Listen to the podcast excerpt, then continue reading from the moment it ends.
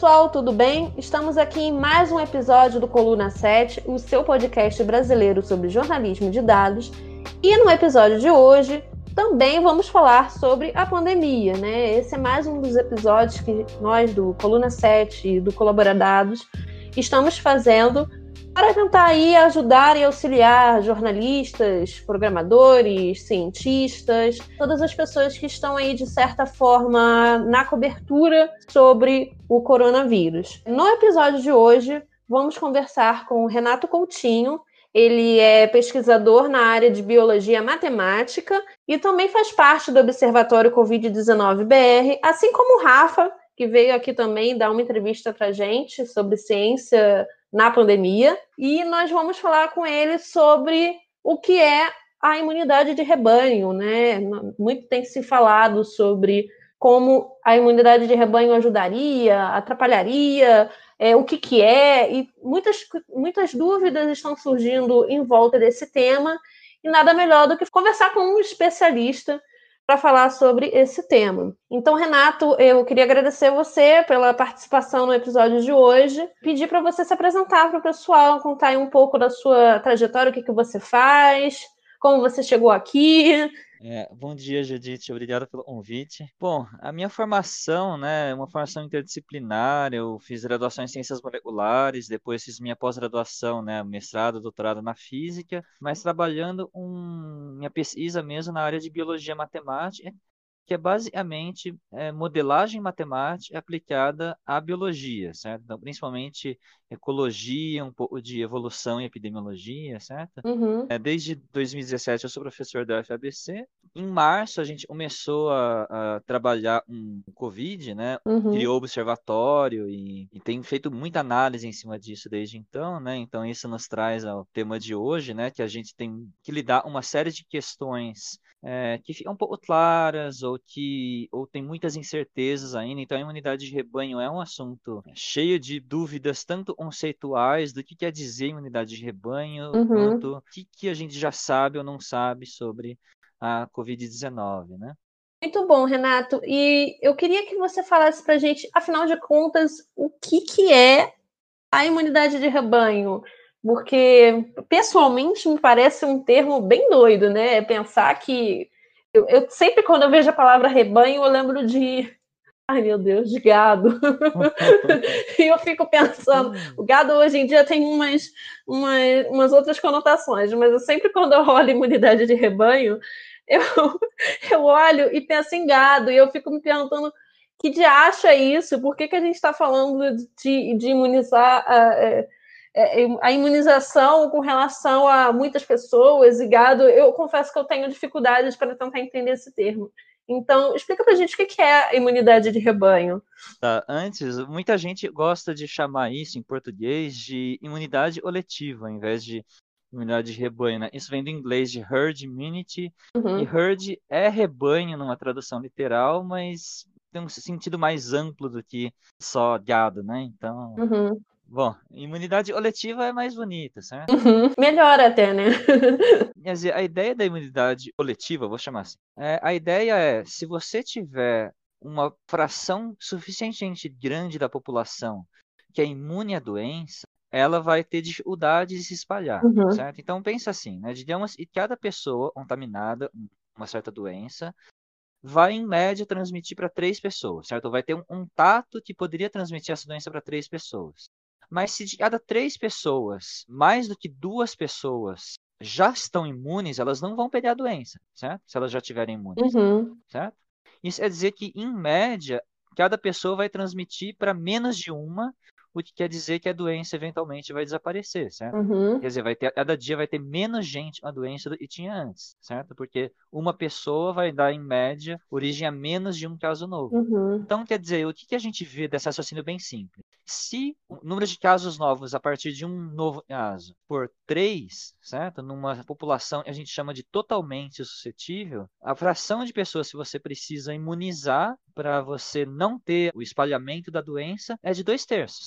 Certo? Então, isso daí é o que a gente chama de o limiar de imunidade coletiva, certo? É esse valor de dois terços. Então, se você tem uma doença que é mais transmissível, então você pega, por exemplo, sarampo. Uhum. Então, o número que o pessoal geralmente usa para sarampo é que cada caso contamina 17 pessoas certo? Então, para 17 pessoas, você precisa vacinar aí da ordem de 95% das pessoas. Por quê? Porque transmite para muito mais gente, certo? Uhum. Então, esse limiar de imunidade de rebanho é o quanto de pessoas você precisa vacinar de uma população para que, em média, o vírus se transmita para menos de uma pessoa para EASO novo, o que quer dizer que se chegar um novo EASO infectado numa, nessa população, a doença não vai se espalhar muito, certo? Até pode ter alguns novos casos, tal, isso vai acontecer, mas ela não vai se espalhar muito.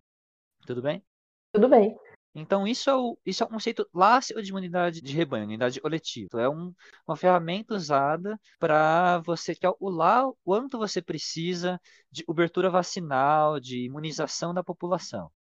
E se você tivesse uma vacina para Covid, esse era o número para você usar, certo? Então você, a gente tem estimativas de quantas pessoas pedem Covid a partir de um caso novo, certo? Então esse número é da ordem varia bastante de cálculos, mas varia da ordem entre 2 e 5, certo? Então a gente geralmente estima essa imunidade, esse limiar ao redor dos 60%. Isso é uma ordem certo? Pode ser seja 50, pode ser seja 70, uma coisa dessa ordem por conta disso daí, certo? Por conta de a gente saber quantos casos novos cada caso gera. É, agora, o que a gente tem visto se falar no, né, em artigos de jornal, até um pouco da literatura científica tem usado o termo desse jeito, é uma coisa bem diferente. É a seguinte: Tá vendo que aqui eu estava falando de você vacinar uma população para que quando chegar um caso novo, ela não se espalhe, certo? Quer dizer, é uma perspectiva de vacinar para prevenir uma doença que está controlada, certo? Uhum. Agora, olha só, se você começa numa situação em que você tem 10 mil pessoas infectadas, quer dizer, não é um caso novo e ali, certo? São 10 mil. Uhum mesmo que você já tenha a imunidade coletiva nessa população, então lembra, eu falei, imunidade coletiva é o ponto a partir da qual cada pessoa passa em média para menos de uma, mas não é que acaba a transmissão. Não acaba a transmissão, ela continua, continua tendo transmissão, mas como cada caso gera menos um caso em média, você vai ter uma diminuição no número de novos casos. Então, se você começa com 10 mil infectados, na semana seguinte, não é que você vai, vai para zero, você vai para, sei lá, 9 mil. Sim. Né? E na semana seguinte vai para, sei lá, 8 mil, 7 mil, uma coisa assim. Você vai diminuir o número de casos novos, mas não é que a doença vai sumir imediatamente, certo? Então, é mesmo que você vacinar essas pessoas hoje, 60% das pessoas, você ainda teria o resto da doença que pode não ser pequena, certo? Uhum. Você continua tendo transmissão. Então, chegar na imunidade coletiva não é sinônimo de parar a transmissão, mas só reduzir ela a um nível que o número de casos diminui. Agora, o que está se falando muito é um outro conceito, é o seguinte. Nos modelos mais simples que a gente tem para dinâmica epidêmica, é o limiar de imunidade coletiva coincide um outro limiar, que é o limiar do pico do número de infectados. Então, o que, que acontece? Né? Você tem lá, né, você começa uns casos, a, a epidemia se espalha, daí você pode fazer um gráfico do número de pessoas infecciosas naquele instante de tempo em função do tempo. Uhum. Né? Esses infecciosos entram as pessoas que foram contaminadas e passaram a transmitir a doença e saem as pessoas que já se recuperaram e não transmitem mais a doença. Se você olhar para essa curva, em algum momento ela tem um pico. Esse pico acontece exatamente quando o total de infectados, né, assim, tanto infecciosos nesse momento quanto os já recuperados, né, o total de pessoas que já não podem mais pegar a doença, certo? Ou estão com a doença, ou já tiveram antes, é igual a, ao limiar de imunidade coletiva que eu tinha falado antes, certo? Então você esperaria que quando você tivesse esses 60% da população e já tiveram a doença, é, é onde você chega no pico da epidemia. Entendi. Tá vendo que eu falei? Esses números coincidem numericamente em modelos mais simples, certo? Em modelos mais complicados, né, em modelos que envolvem heterogeneidade, então, por exemplo, algumas doenças, algumas pessoas transmitem mais a doença, ou são mais suscetíveis que outras, seja por questão de idade, questão da imunologia da pessoa mesmo, questão de o número de contatos essa pessoa tem, ou a exposição dela a, a outras pessoas, assim por diante, certo? É, nesse tipo de situação, esses números não batem mais. Então, é, ainda tem se usado imunidade coletiva para falar da população que já teve a doença no pico, certo? Mas isso é um pouco do abuso do termo, certo? Estritamente uhum. falando, imunidade coletiva se aplica à cobertura vacinal que você precisa para controlar a doença quando a epidemia ainda está no começo ou quando está controlada, né? Uhum. Então, uma discussão que, né, quando se fala em imunidade coletiva, a primeira coisa que vem à cabeça é cobertura vacinal, certo? Essas coisas são intrinsecamente ligadas. Mas, de repente, tem toda uma discussão que, na verdade, na verdade, está reeditando uma discussão de quando que é o pico e será que o pico já passou? Sim. E aí a questão fica complicada, certo? Por quê? Porque é difícil você separar né, a, a dinâmica epidemiológica, ela naturalmente tem esse efeito de, à medida que mais pessoas tem, já tiveram a doença, você tem, né, entre as pessoas que poderiam pegar a doença, né, uma parcela delas já é imune, então a taxa de, de contágio diminui, certo? Porque vários contatos que poderiam pegar a doença não vão pegar porque já, já pegaram antes e já estão imunes. Uhum. Agora, é difícil na prática, né, você olhar para os dados que a gente tem agora, e olhar para a dinâmica da forma como ela está acontecendo e afirmar que, por exemplo, ah, a gente vê um platô em certos lugares, a gente vê uma queda no, no número de casos novos em certos lugares. É difícil você pegar esses casos e afirmar quanto dessa diminuição ou, de, ou dessa redução na taxa de contágio é devido ao número de pessoas que já, já estão imunes e quanto disso é devido a medidas de controle, certo? Ao uso de máscara, a medidas de distanciamento social, é, medidas desse tipo. É difícil você separar essas duas coisas e provavelmente, e você enxerga na prática, é as duas coisas estão atuando junto. Uhum. Então, não, deixa eu só te perguntar, eu estou com duas dúvidas. Uma é, é, se eu entendi direito. Então, assim, a imunidade de rebanho, ela, ou enfim, imunidade coletiva, ela é referente ao número de pessoas vacinadas. Elas não têm, isso não tem a ver com o fato delas terem pego Covid ou estarem com Covid e terem anticorpos. O importante do ponto de vista da, da imunidade coletiva é se a pessoa é imune ou não, certo? Então, é, se ela já pegou e está imune. Independente de como seja. É, independente de como seja. Então, se ela pegou já Covid e está imune, uhum. uma grande discussão é se a imunidade a Covid-19 é permanente ou não. Certo? Sim. Isso é, um, é uma grande caixa preta. Isso é, uma, isso, é próxima, é, isso é o próximo tema que eu queria entrar contigo. E uma outra pergunta que o João me mandou aqui, ele tá, ele escutou um pouquinho da gente conversando. Uhum. Existe limiar diferente? É, os limiares são diferentes de acordo com as doenças? Sim, sem dúvida. Então, como eu falei, né, se você tem uma doença como, como sarampo, né, que é muito transmissível, certo? Transmite para muita gente, muito rápido e tudo mais, você tem um limiar que é na ordem de 95%, certo? A gente acredita uhum. que Covid tem um limiar bem mais baixo, tem outras doenças têm limiares bem mais baixos, certo? Então varia de uma doença para outra mesmo, isso é natural. Por isso também você precisa medir esses parâmetros epidemiológicos, né, taxa de transmissão, esse tipo de coisa, justamente para ter uma, uma ideia de qual, de quanto da população você precisa vacinar e esse tipo de coisa. Voltando para a sua pergunta anterior, né, a questão de Será que a imunidade da Covid-19 ela é permanente? Isso é uma grande caixa preta ainda. Eu não sou um especialista ne, ne, nesse aspecto em particular, certo? Mas os estudos ainda estão no começo, certo? E a grande dificuldade é que é difícil você, para uma doença nova, uma doença que né, começou aí no começo do ano, certo? Ao final do ano passado, você é, ainda não tem uma grande quantidade de pessoas que já tiveram a doença e que foram expostas novamente à doença.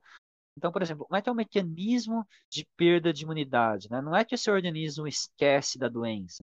O que acontece é que o vírus tem uma mutação, certo? O que acontece com a gripe. Como é que tem gripe todo ano, mesmo quando você vacina as pessoas, mesmo você tendo vacinado, você pode pegar a gripe. Ou por que, que por exemplo, não tem vacina contra a AIDS? Uhum. É porque alguns vírus, eles mudam muito rápido. Então a AIDS, por exemplo, ela tem uma taxa de mutação tão alta que você sequer consegue desenvolver uma vacina eficiente, certo? Ela perde a eficiência muito rápido. Uhum, a gripe é um caso intermediário, certo? A gripe, você faz uma vacina para a variante de vírus que está circulando nesse último ano, e aí, naquele ano a vacina é eficiente, mas tem uma mutação do vírus, e no ano seguinte aquela vacina já não é muito eficiente. Então você tem que atualizar aquela vacina para o vírus do último ano para você conseguir controlar um pouco a, a, nova onda de gripe do ano seguinte. É, e a gente não sabe ainda, aparentemente o Covid-19 não é um, um, vírus de mutação tão rápida assim, uhum. mas a gente ainda não sabe. Pode ser que apareça uma nova variante que vai ser capaz de infectar pessoas que já tiveram o vírus antes.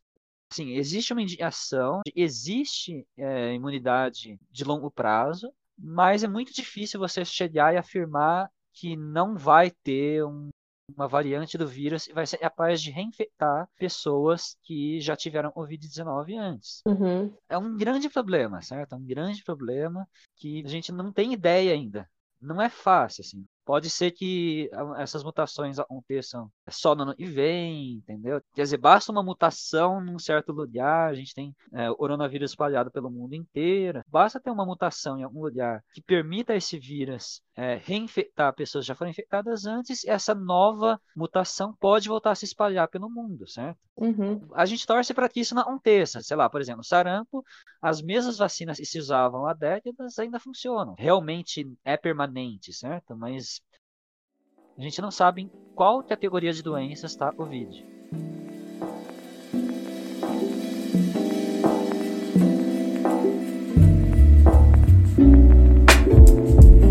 Você falando sobre essa questão de reinfecção, é, isso era uma das perguntas que eu gostaria de fazer para você.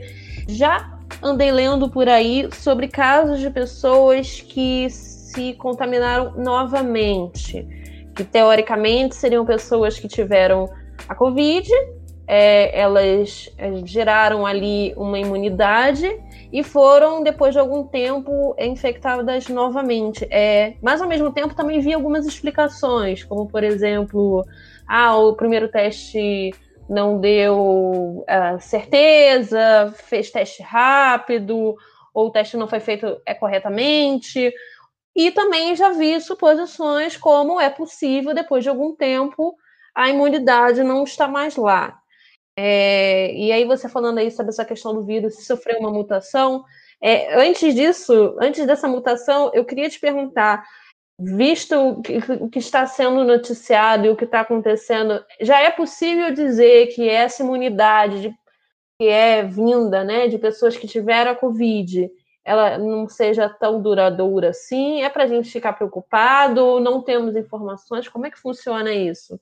Esses casos, eu, eu ouvi falar de vários casos desses, certo? Mas até onde eu saiba, ainda não tem nenhum caso documentado com clareza de uma pessoa que teve Covid-19 e que voltou a se reinfectar realmente por uma nova exposição ao vírus. Uhum. Ainda está muito no campo da especulação de, ah, talvez seja isso, mas talvez seja uma explicação mais simples uhum. de o teste que tinha dado negativo antes, na verdade, era um falso negativo, então a pessoa só teve meio que uma recaída da mesma doença, de certa forma, certo? Ou o teste positivo posterior foi um falso positivo. E, na verdade, lá ainda, ainda era um teste positivo dentro da mesma infecção, não é que a pessoa teve a doença de novo, certo? Uhum. Isso ainda está aberto, tudo parece indicar que existe, com certeza, imunidade de curto prazo, certo? Então, pessoas que recentemente pegaram Covid não vão voltar a pegar Covid em breve, certo? Então, tem pelo menos uma certa janela, isso daí parece ter indicativos claros. Uhum. E a gente não sabe é se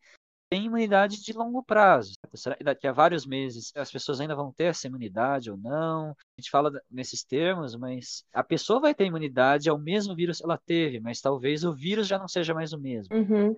Isso daí está realmente em aberto. Então, falar que tem imunidade definitiva, né, depois que você tem a doença, não dá para afirmar. Também não dá para afirmar que a vacina não vai servir para nada, porque não tem, certo? É muito cedo para você afirmar qualquer uma das duas coisas, e aí, quanto você se preocupa com isso, vai um pouco de uma. E você lida com essas incertezas, né? Então, assim, do ponto de vista de gestão de saúde pública de planejamento de governos e coisas assim, certo?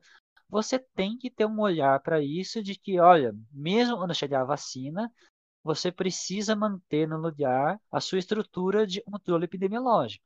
Certo? Então você não pode simplesmente achar porque vacinou a gente nunca mais vai ter esse problema. Pode não, pode ser que quer dizer, você precisa continuar atento, continuar testando. E você acabou puxando aí essa questão do, do que os governantes têm que fazer, né? Essa é a minha próxima pergunta para você, o que também tem a ver com o que os jornalistas devem fazer.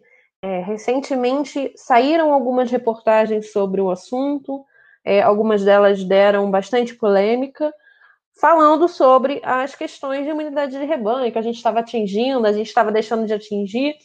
É, e aí eu queria fazer para você a seguinte pergunta: qual é o problema que você vê da gente como jornalista estar noticiando a imunidade de rebanho, enfim, como se ela fosse uma coisa maravilhosa, é, que está vindo aí e vai acabar com todos os nossos problemas, ou, enfim, falando como se ela não adiantasse de nada. Qual, qual é o problema do jornalismo se apropriar dessa, dessa, dessa questão e não necessariamente passar esse, essa narrativa por um cientista? Nesse ponto, é legal a gente retomar o que eu estava falando lá atrás de imunidade coletiva, né, em que eu falei que a informação que a gente tem nesse momento, ela não, a gente não é capaz de separar com clareza o quanto dessa redução se deve às medidas de controle, uhum. né, de você usar máscara, de você ter distanciamento social, de você ter pessoas ficando em casa, e o quanto disso se deve a você já ter uma parte da população imune à doença. Qual que é o risco? O risco é que no momento em que você fala, ah, a gente já passou do pico, a gente já atingiu um certo limiar de imunidade, Uhum. certo? O risco é que as pessoas abandonem as medidas de controle, certo? Então você fala assim, não, a gente já passou do pico, agora está tudo bem. Mas assim, agora está diminuindo o número de casos na situação atual com as medidas de controle atuais. Uhum. Se você fala está tudo bem, as pessoas podem ter uma sensação de segurança em que elas abandonam o uso de máscara, abandonam as medidas de distanciamento, abandonam, Sim. enfim, ficam mais relaxadas com relação à possível transmissão. E justamente isso pode causar é, um aumento na transmissão e um novo pico, certo? Então, quer dizer, a trajetória da epidemia, certo? Você fala assim, onde é o pico? Essa pergunta, onde é o pico, ela só tem sentido depois que passou tudo mesmo, sabe? Lá depois, ano e vem, ou daqui uns anos, a gente vai olhar para trás e vai saber onde foi o pico, certo? Nesse momento, não existe uma coisa assim, não é como se você esperasse uma tempestade passar, você não tem nenhum controle, certo? Uhum. Você está aqui, ela, a tempestade vem, você fica olhando, e aí ela, uma hora ela passa e passou, certo? Ela é independente das suas ações. Uhum. A epidemia não é assim, ela não é independente das nossas ações, ela, ela é fortemente influenciada pelo comportamento das pessoas e pelas, é, pelas medidas do governo. Então, o perigo desse discurso, né, o perigo de você passar essa mensagem de e talvez é, de, e existe uma boa razão para a gente achar e já passou, é que isso pode justamente desfazer um dos principais fatores uhum. na contenção da epidemia, Sim. certo? Então, você, por achar que a epidemia já está passando, você deixa de fazer as medidas certas e aí ela volta, ela volta com tudo. Isso que é a grande questão, porque justamente a gente não sabe separar. Se a gente pudesse falar, afirmar que só a imunidade estaria tudo bem, beleza, mas provavelmente uma boa parte do controle, né, que está fazendo com que os casos não cresçam mais rápido ainda, é devido ao cuidado das pessoas, certo? É devido às práticas de controle epidemiológico e tudo mais. Uhum é muito perigoso, é muito arriscado você abandonar essas medidas. É. é até perigoso, porque assim, boa parte dessas medidas, certo? O uso de máscara, o distanciamento social, o cuidado quando você está em locais públicos, vai de uma sensação das pessoas de estarem seguras ou não, certo? É a diferença entre você estar tá usando a máscara certinho e você estar tá usando a máscara no queixo, certo? A, a diferença entre você manter o distanciamento de mais de um metro ou você se aglomerar, certo? Uhum. É você levar ou não a sério as medidas, né? É, e, aí eu queria te perguntar, você falando sobre essas questões de sensação de uma certa tranquilidade, é, eu queria aproveitar para te perguntar, nessa linha, é, alguns governos do Brasil, né, alguns governos estaduais, é, prefeituras e o próprio governo federal é, estão adotando medidas de retomada, de flexibilização, enfim, abertura de shoppings, lojas, praias, enfim. Falando sobre essa questão de uma, uma noção de tranquilidade e de relaxamento das medidas de segurança, de que forma essas, essas medidas de flexibilização elas podem estar afetando e assim, é, tudo bem que a gente só vai ter realmente como saber o, o, o, pico, né, depois de algum tempo. Mas de que forma essas medidas podem estar ajudando, essa, essa flexibilização pode estar ajudando, na verdade, a criar uma falsa é, um, um, falso sentimento de tranquilidade. É, existe essa possibilidade? Como é que é isso? Aí eu acho, eu, eu vou cumpridar um pouco a história, né? Mas assim, eu acho que na verdade o sentido é um pouco o contrário, né? As pessoas estão há tanto tempo falando da, de distanciamento, do cuidado, que a coisa satura, certo? Então tá todo mundo muito saturado de falar de Covid-19, de se preocupar com Covid-19, e a gente tem um problema que é psicológico mesmo de lidar com isso por, por, tanto tempo e você acaba naturalizando uma série de coisas, certo? Então, atualmente você tem aí mais de mil mortos todo dia e isso já não tem mais de impacto que tinha no começo da, da epidemia, certo? Isso foi naturalizado, certo? É um problema grande. Então, eu acho que é mais assim, esse cansaço, essa saturação acaba levando, né, junto um, claro, tem interesses políticos, é ano, é ano eleitoral e tudo mais, certo? Mas aliado a isso tem a questão da saturação do assunto. Foi naturalizado no discurso público e entre as pessoas, e isso agora é parte do dia a dia, a gente convive com essa situação, certo? Então, o ser humano consegue se acostumar com coisas e não deveria, certo? Enfim, a gente funciona desse jeito. Então, eu acho que passa por aí, assim, a, a, a flexibilização se dá porque as pessoas não estão mais obrando, certo? Se você falasse em flexibilização lá no começo, ia ser uma gritaria pública imensa, certo?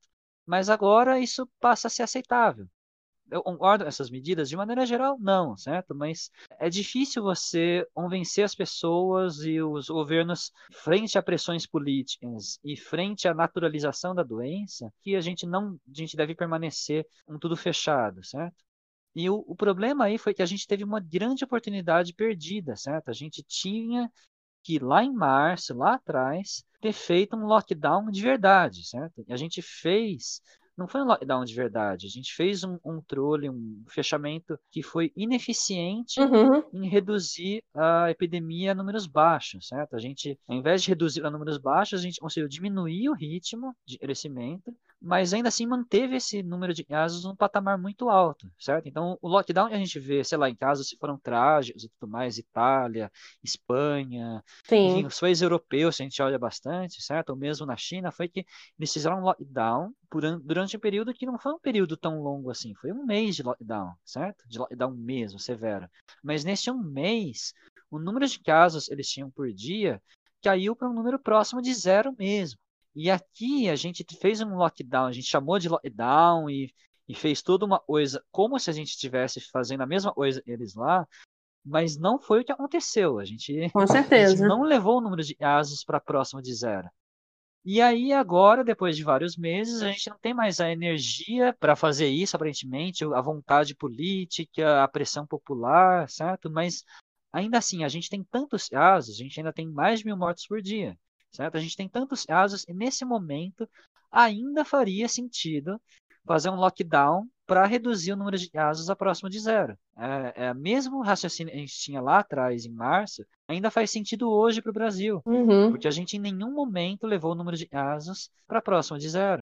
Isso aliado, um, posso entrar num outro ponto importante, que é essas estratégias que a gente está vendo em vários governos estaduais hoje, de flexibilização, tem essas faixas, tem faixa vermelha, laranja, amarela, tudo até cor, certo? Elas não olham para o número total de casos muita atenção, certo? Elas olham para a ocupação dos hospitais, certo? Ocupação do número de leitos, se tem UTI disponível, qual que é a taxa de crescimento, mas assim, é uma gestão feita de tal maneira a não faltar vaga em hospital. Uhum. Então, nesse sentido, essa gestão não é feita para controlar a epidemia. Ela é uma gestão feita para não lotar o hospital. Mas isso não é um controle da epidemia. Você ainda vai ter novos casos acontecendo e gente morrendo. É, quer dizer, o, o que o governo está fazendo é assim, né? Você tem, em vez de você ter um grande pico de casos e tem ali mil pessoas lotando o hospital num dia só, você vai ter esses mil casos espalhados ao longo de um mês inteiro, por exemplo, certo? Isso não quer dizer que não vai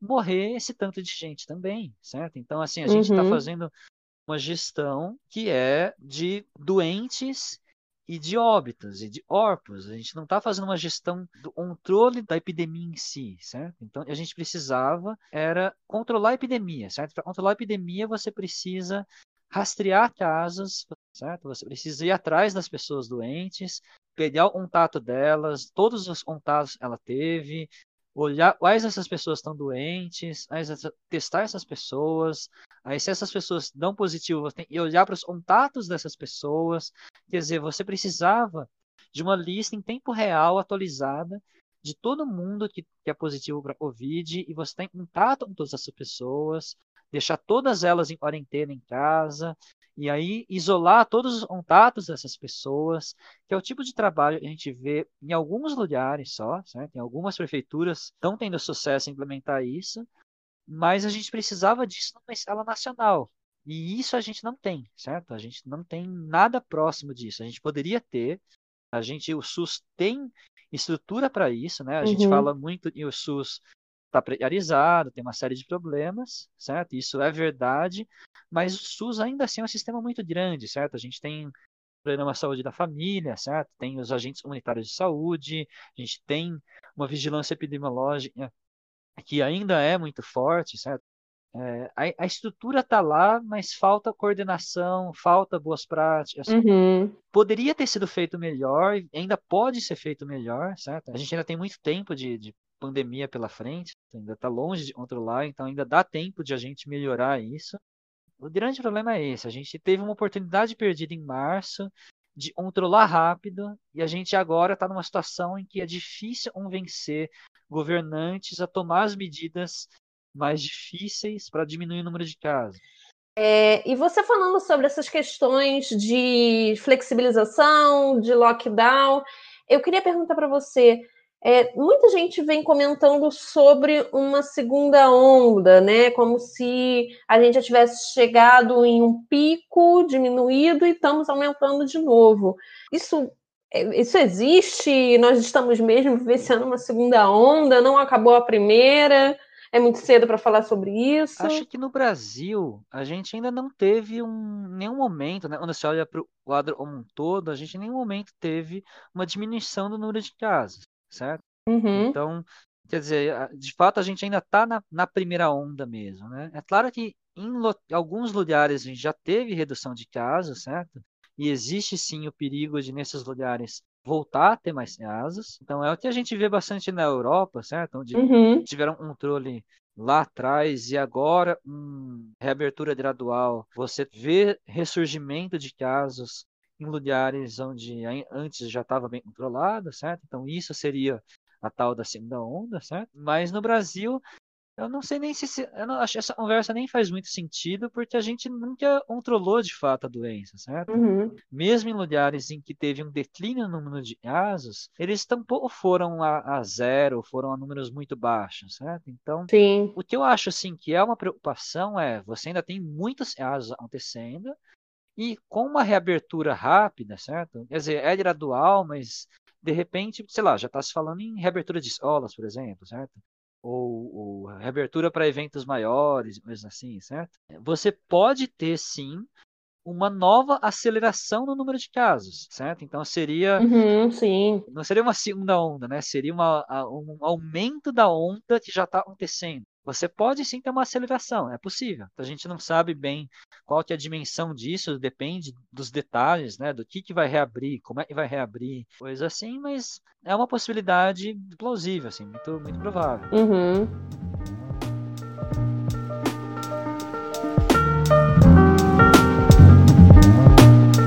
Só para a gente finalizar esse episódio, é, eu queria que você dissesse, comentasse sobre o que a gente então deveria estar tá fazendo, né? As previsões dizem que as vacinas contra o coronavírus elas estariam chegando no meio do ano que vem. É, tem toda uma questão de são diversos estudos que estão sendo feitos, né? A vacina de Oxford, a vacina chinesa, é, temos recentemente uma vacina russa, né? É, temos diversos estudos, né? E eu queria que você comentasse o que, que a gente deveria estar fazendo. A gente deveria estar vivendo como a gente está vivendo até chegar a vacina, é, deveríamos estar tomando outras atitudes. Enfim, eu queria que você comentasse isso para a gente finalizar esse episódio. É, então, nesse momento, a gente ainda tem um número muito grande de casos e óbitos todo dia, certo? Então, a gente ainda está na faixa acima de mil uhum. óbitos por dia, que é uma coisa que, embora a gente tenha naturalizado, é uma coisa inaceitável, certo? A gente não precisava estar tá vivendo nessa situação. Então, as coisas que a gente falava lá atrás, né, no, em março, de lockdown, certo? Elas continuam valendo. Uhum. Você precisa controlar a epidemia e o jeito mais eficiente de você reduzir rapidamente o número de casos é você fechando tudo mesmo, certo? É você fazendo um lockdown que não foi o que a gente fez em março, certo? A gente fez em março, diminuiu o ritmo de crescimento, mas não levou o número de casos para números muito baixos, como foi feito na China, como foi feito na Europa, como foi, foi feito numa série de países. Então, o que a gente precisa, certo? A gente precisa controlar a epidemia e, para isso, você precisa ser capaz de diminuir o contato entre as pessoas. Isso se dá ou da forma, né, como eu falei, lockdown, que é, isola todo mundo, ou fazendo rastreamento de contatos, certo? E é o que? É a coisa de você pegar cada pessoa que testa positivo e isolar ela em casa, ir atrás de todos os contatos a pessoa teve nos últimos dias, testar essas pessoas, ver quem dá positivo, aí testar os contatos dessas pessoas. Você precisa ter um acompanhamento pessoa a pessoa para acompanhar. Ela está ficando em casa, os contatos dela estão sendo acompanhados, estão sendo testados.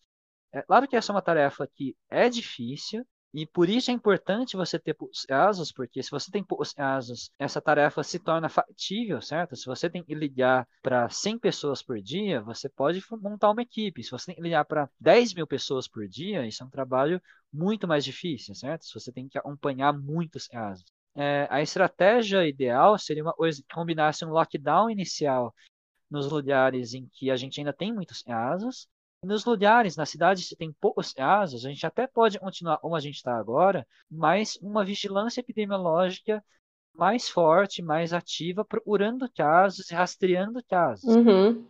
É, isso é uma coisa que algumas cidades vêm implementando um sucesso, mas isso é, não é de forma alguma que a gente vê escala nacional. Então, embora a gente tenha, o SUS tenha uma estrutura muito boa, uma estrutura, quer dizer, tem problemas, foi precarizado ao longo dos últimos anos e tudo mais, mas ainda assim a gente tem um programa de saúde da família que é muito grande, tem é muito tem uma capilaridade muito grande no, no país. Uhum. A gente teria condições de implementar isso daí, mas falta a cabeça, certo? Falta uma ordenação em nível nacional totalmente ausente. O que a gente tem feito, a gente tem visto na prática, é que os municípios têm que fazer tudo sozinhos, uhum. certo? Então, mesmo no nível estadual, isso não é feito de forma clara, certo? Então, os municípios estão tendo sucesso nisso. São os municípios em que a Secretaria de Saúde, junto com outros órgãos, conseguem, tá, isso, conseguem organizar isso de uma maneira rápida, certo? Mas é muito caso a caso, é, é muito mais complicado se a gente tivesse uma ordenação nacional, certo? Uhum. E isso vai ser importante ainda, certo? A gente fala assim, ah, a gente já está em agosto, mas mesmo os lugares em que isso ainda não, não foi começado, ainda não existe, certo? Ainda não está sendo aplicado, é muito importante começar já, porque para você controlar a epidemia, é, você precisa disso e você não vai, não tem outros meios de controlar a epidemia até que chegue uma vacina. Então você é, é mais, sei lá, sendo otimista, né? Digamos que a vacina chegue em julho do ano que vem, certo? Você vai ficar até julho um, com mil mortes por dia, certo? É essa a ideia. Uhum. Quer dizer, ninguém deveria estar se sentindo confortável com uma situação dessas, né? Então a gente precisa ter esse tipo de planejamento, precisa ter esse tipo de ação para a gente poder sair dessa crise. Uhum, sim.